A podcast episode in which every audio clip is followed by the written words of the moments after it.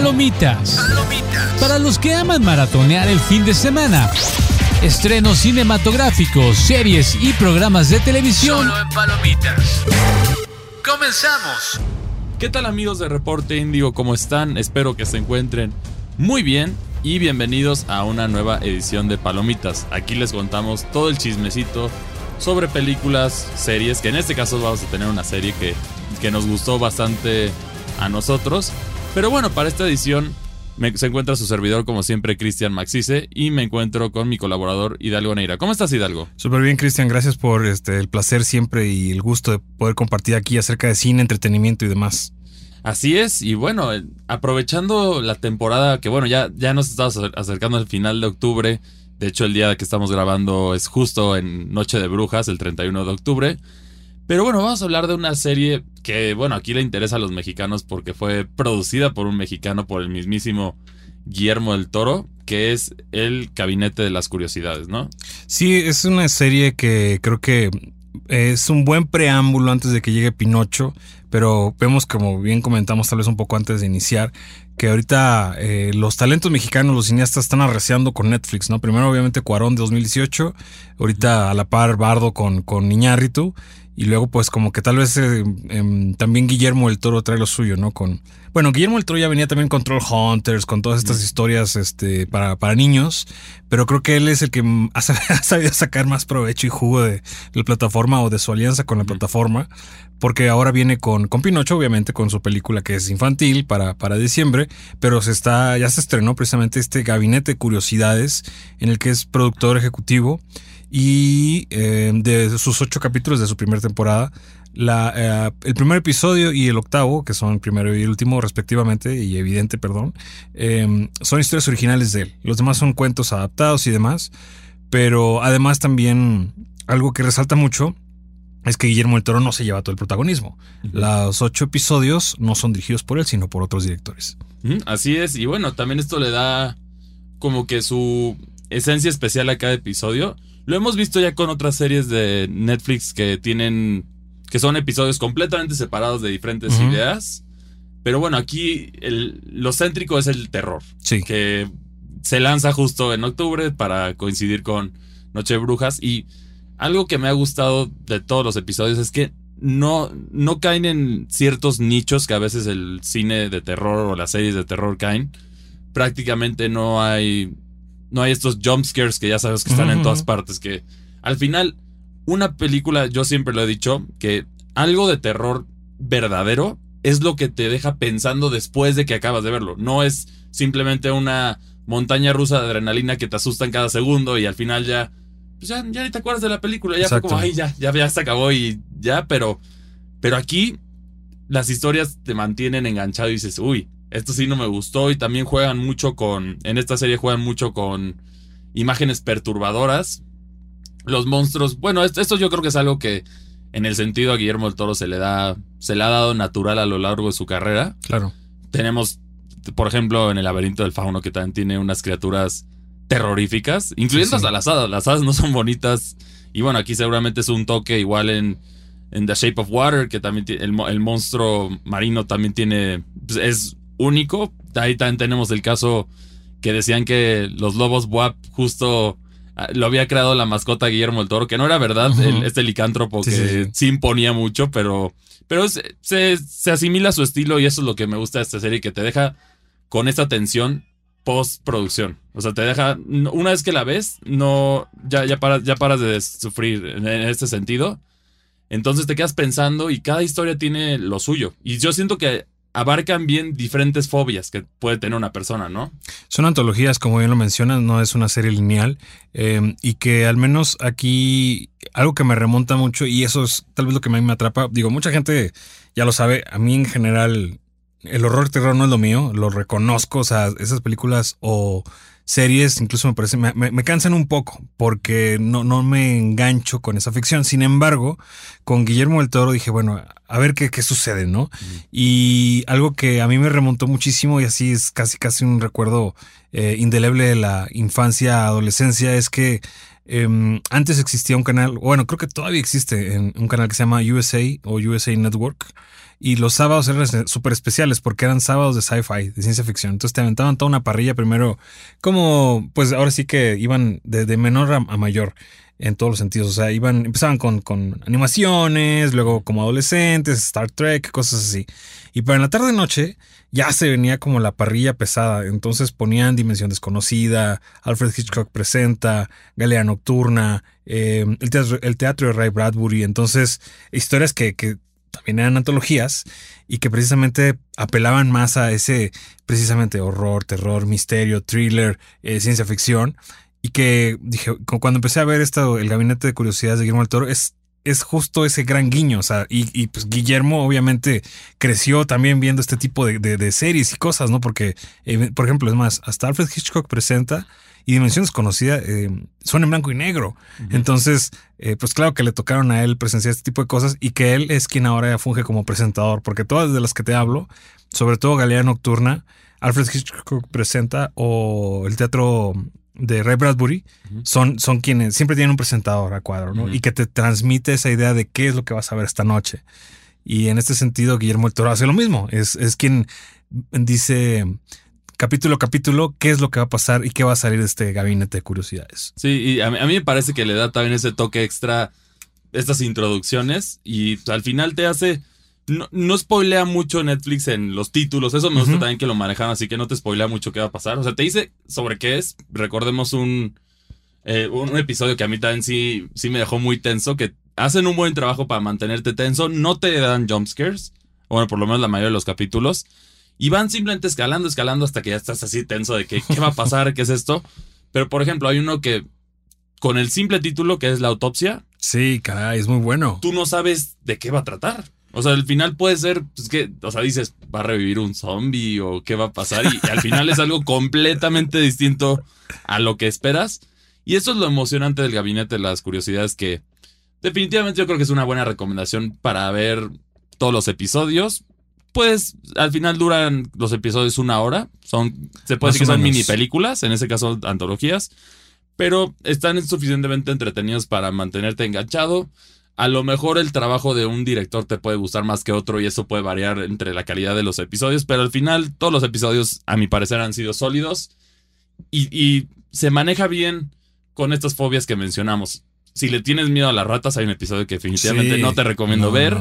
si, si tienes miedo pues, a, lo que mencionamos de las autopsias y todo esto, hay otros episodios que aléjate de ellos. Si tienes miedo al satanismo, hay como que eso me gusta que es, en este sentido yo lo veo como un, como, un Disneylandia de terror, que básicamente tú te lleva a diferentes atracciones que se enfocan en diferentes detalles del cine de terror. No solamente es el mismo cliché que todos son demonios. Claro. O que todos son vampiros o monstruos. Entonces tienes todo y se va construyendo de tal manera que te genera esta esa tensión.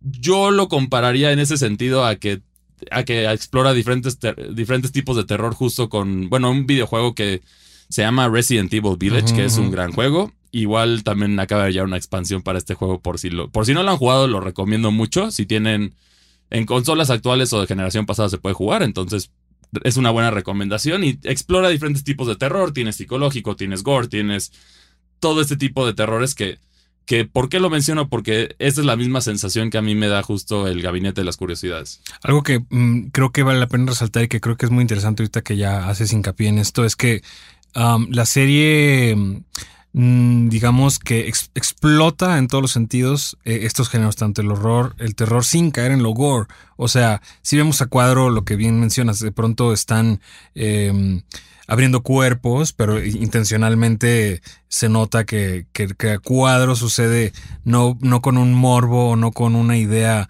de asustarte o es de hacerte incómodo, en ese sentido. Exactamente. Y, por ejemplo, el episodio de las ratas que ahí mencionas se llama Graveyard Rats, precisamente como las ratas de, del cementerio. Em, también, también te causan como ese escosor poco a poco, porque intuyes que, que vas a ver ratas, pero luego llega un punto en el que dices, no es posible, o sea, pero todo va escalando a, a eso, ¿no? A lo que sabes que vas a observar y que la gente que le gusta estos géneros lo va a apreciar. Y por ejemplo, ese episodio es, es dirigido, por, dirigido por Vincenzo Natali. Vincenzo Natali eh, tuvo muchísima fama en los noventas porque él dirigió una película que se llama El Cubo de ciencia ficción, bastante eh, distinta al ordinario, digamos, y ahorita también está pegando mucho él porque coproduce y dirige los primeros dos episodios de La Periferia, una serie que está en Amazon. Entonces, Guillermo el Toro, eh, supongo, intuyo, que hizo como esta gran selección de directores que, que acompañan esta serie, porque insisto, él no dirige ninguno, pero son, son directores de vanguardia que también han incluso Em, estado latentes con, con producciones de, ciencia ficción, horror, perdón, o, misterio sobre todo, em, en los últimos años. Por ejemplo, em, el tercer episodio de Outside lo dirige una mujer, Ana Lili Amirpur, por ejemplo. Y, el, y, el, primer episodio está dirigido por un mexicano, Guillermo Navarro, que es su cinefotógrafo, casi ha sido su cinefotógrafo de cabecera durante muchos años y que, eh, eh, digamos, es esta gran ventana a que Guillermo del Toro le abre la puerta a otros talentos. Sí, eso también está, a mi parecer está padre, aprovechando también que él ya es muy reconocido, también a muchos directores seguramente les gustaría trabajar en, un proyecto de él. Y, bueno, aquí también como mencionamos, trabaja bien el terror esta serie, es divertida, te genera esta tensión y algo a mí que me impresionó por lo menos en ciertos episodios es el realismo. O sea, el realismo, si bien tú dices en este episodio de la autopsia sí se abre un cuerpo, pero se ve muy real. O sea, sí, eh, te genera sí. O sea, no entra en el, en el. En el gore exagerado que, digamos, entran el género de los slashers. Exacto. Que, son chorros de sangre que tú dices, pues, la, espérate, ¿cuántos litros de sangre hay en el cuerpo? Aquí, aquí ya se parece que es mucho más. Y bueno, también mencionando aquí, la del cubo, esa es otra película bastante entretenida, yo la recomiendo mucho. Es en este sentido, se puede decir que es como un predecesor a So. ¿No? En, el sentido de que son rompe, rompecabezas macabros que, bueno, que terminan con un cierto grupo de personas en una situación que no saben por qué están ahí, pero este también es otro género como separado que ha ido evolucionando. Claro. Y bueno, el terror cada vez evoluciona más, la violencia ha crecido dentro del género. Empezamos, por ejemplo, el contraste, vean la película de Psycho, si ustedes ven la escena que en un momento fue extremadamente perturbadora, demasiado gráfica, entonces tú dices, ay, pues, ¿y eso qué? O sea, si la ves ya con una mentalidad moderna, pues dices, eso es, eso es lo, lo pionero del terror, lo que siguió, lo... Y fue evolucionando. El terror ha tenido sus altibajos, a mi parecer. Yo siento que 2000, los 2010, a mi parecer, fueron bajos, más que altos, porque cierta película de actividad paranormal generó que se volviera esta tendencia de hacer jumpscares y secuelas, secuelas, secuelas, secuelas. Vamos a sacarle todo el jugo, que es algo que pasa en todo Hollywood, pero en el terror siento que se vio más. Y de ahí como que sacas una que otra película de calidad que tienen por ahí El Conjuro. Pero el problema de estas sagas es que las deciden hacer franquicias y... A ver, de, cuatro, una es buena. Lo mismo pasó con Insidious, que la primera es muy buena. Después trataron de llevar más a la historia y ya se hizo un desastre. Entonces aquí darle como que me gusta también que no sea esta continuidad de diferentes series porque es difícil. Y yo también lo veo en ese sentido como una buena entrada. Sé que, si mal no recuerdo, si tiene clasificación para adultos, ¿no? Esta serie. Honestamente, no lo sé. Em, creo, creo que es 16 o 17 o de adultos, es una de esas tres. Pero yo la veo como una buena entrada para el cine de terror.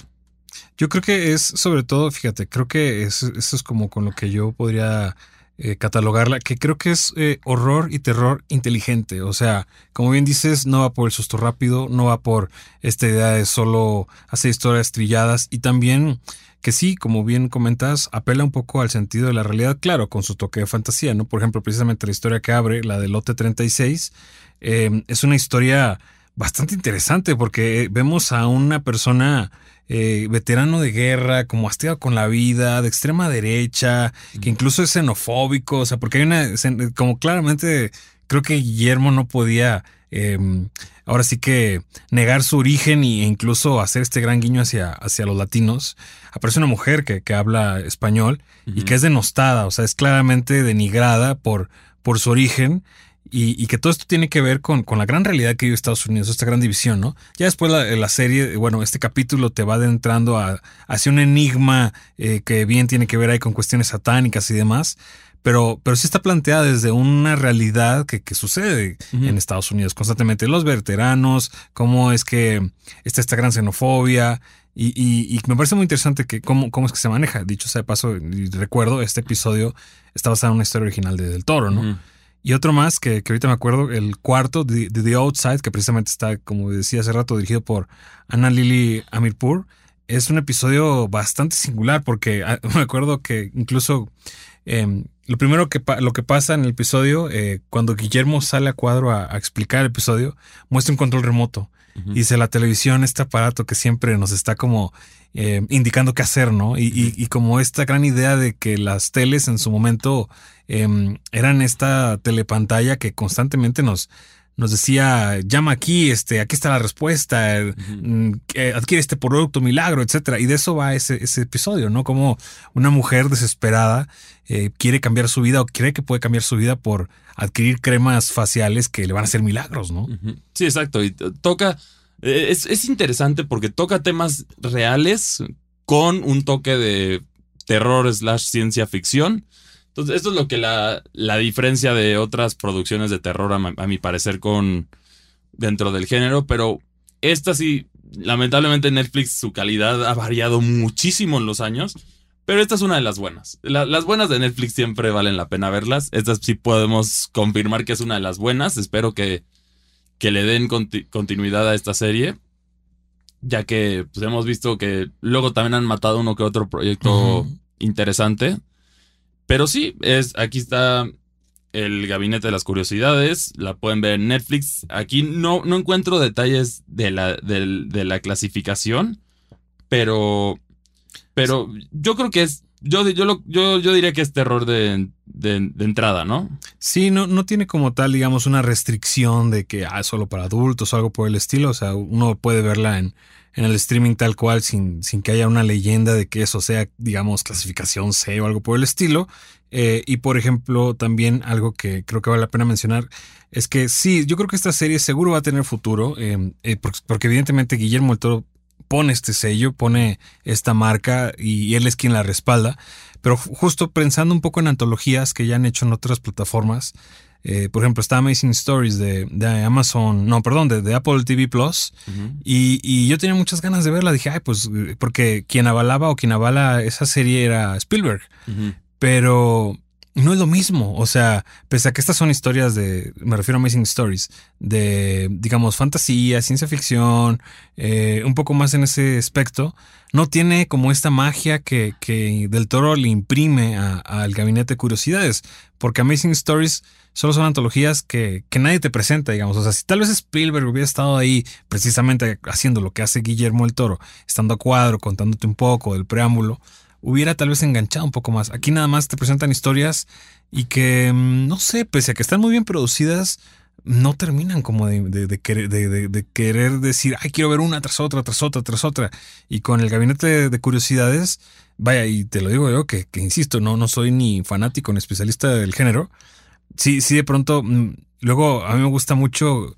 Em, es, cuando me gusta algo mucho, prefiero como poquito a poco. Híjole, no, no, poquito a poco. Exacto, no aventártelo todo de un jalón porque se te van a acabar ocho episodios. O sea, la, gran ventaja, digo, y quienes pudieron haberla visto en, tiempo real, es que no la, no la soltaron toda en, un, en su momento. Sí, fue un episodio uno por uno. Fueron dos, fueron dos por día, del, del 25, 26, 27 y 28. Entonces, en esos cuatro días lanzaron. Sí, y puede ser uno al día. Uno al día está, claro. a mi parecer, es suficiente porque si no va a sacar muy tenso también luego con, con producciones más largas. Pero Netflix en otras cosas puede fallar, pero en antologías ha tenido buen trabajo. Esta es una de ellas. También tenemos el caso de Black Mirror, que es yo ah, creo que la antología que se le viene a todos cuando piensas en Netflix. Y otras que más o menos funcionaron como Love, Death, Los Robots, que, que esa yo siento que El problema específicamente esa es que no había un tema que hilara todo, porque cada uno era di- completamente diferente. Sí, aquí, sí, sí. aquí sí es diferente, pero es terror. En caso de Black Mirror era como detalles ut- utópicos. Claro. Y, y bueno, entonces Netflix en esto se acerta. Espero que lo mantengan así. Y bueno, ustedes ya vieron El Gabinete de las Curiosidades. ¿Cuál fue su episodio favorito? Cuéntenos sus miedos aprovechando de Halloween. ¿Cuál es... eh, ¿Alguno de los episodios les incomodó demasiado por sus fobias? Aquí nos pueden, recuerden que nos pueden escribir en las redes de Reporte Índigo sus opiniones o también nos pueden escribir a nuestras redes sociales. A mí me encuentran en Twitter como arroba cristianmacci2 y a ti de algo dónde te pueden encontrar. Pues todo lo que escribo está en reporteindigo.com, en las redes sociales, ahí lo podemos este, monitorear y claro, yo encantado de leerlos a futuro para cuando eh, tengamos aquí otro podcast, pues comentar aquí todo lo que nos dejen vertido ahí en redes y en la página web. Sí, y bueno, también para, la, para referencia en la página web sería la sección de Piensa, ahí es donde pueden, pueden leer un poco más de, de lo, del contenido que crea este Hidalgo.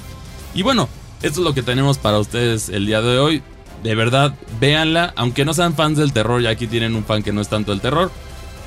Véanla, está entretenida, les va a gustar. Y bueno, esto es lo que traemos para ustedes el día de hoy en Palomitas. Y nos vemos hasta la próxima. Palomitas. Palomitas. Una producción de Locura FM y Reporte Índigo. Cut, cut, cut, cut, cut, cut, cut, cut. That's a fucking joke, right?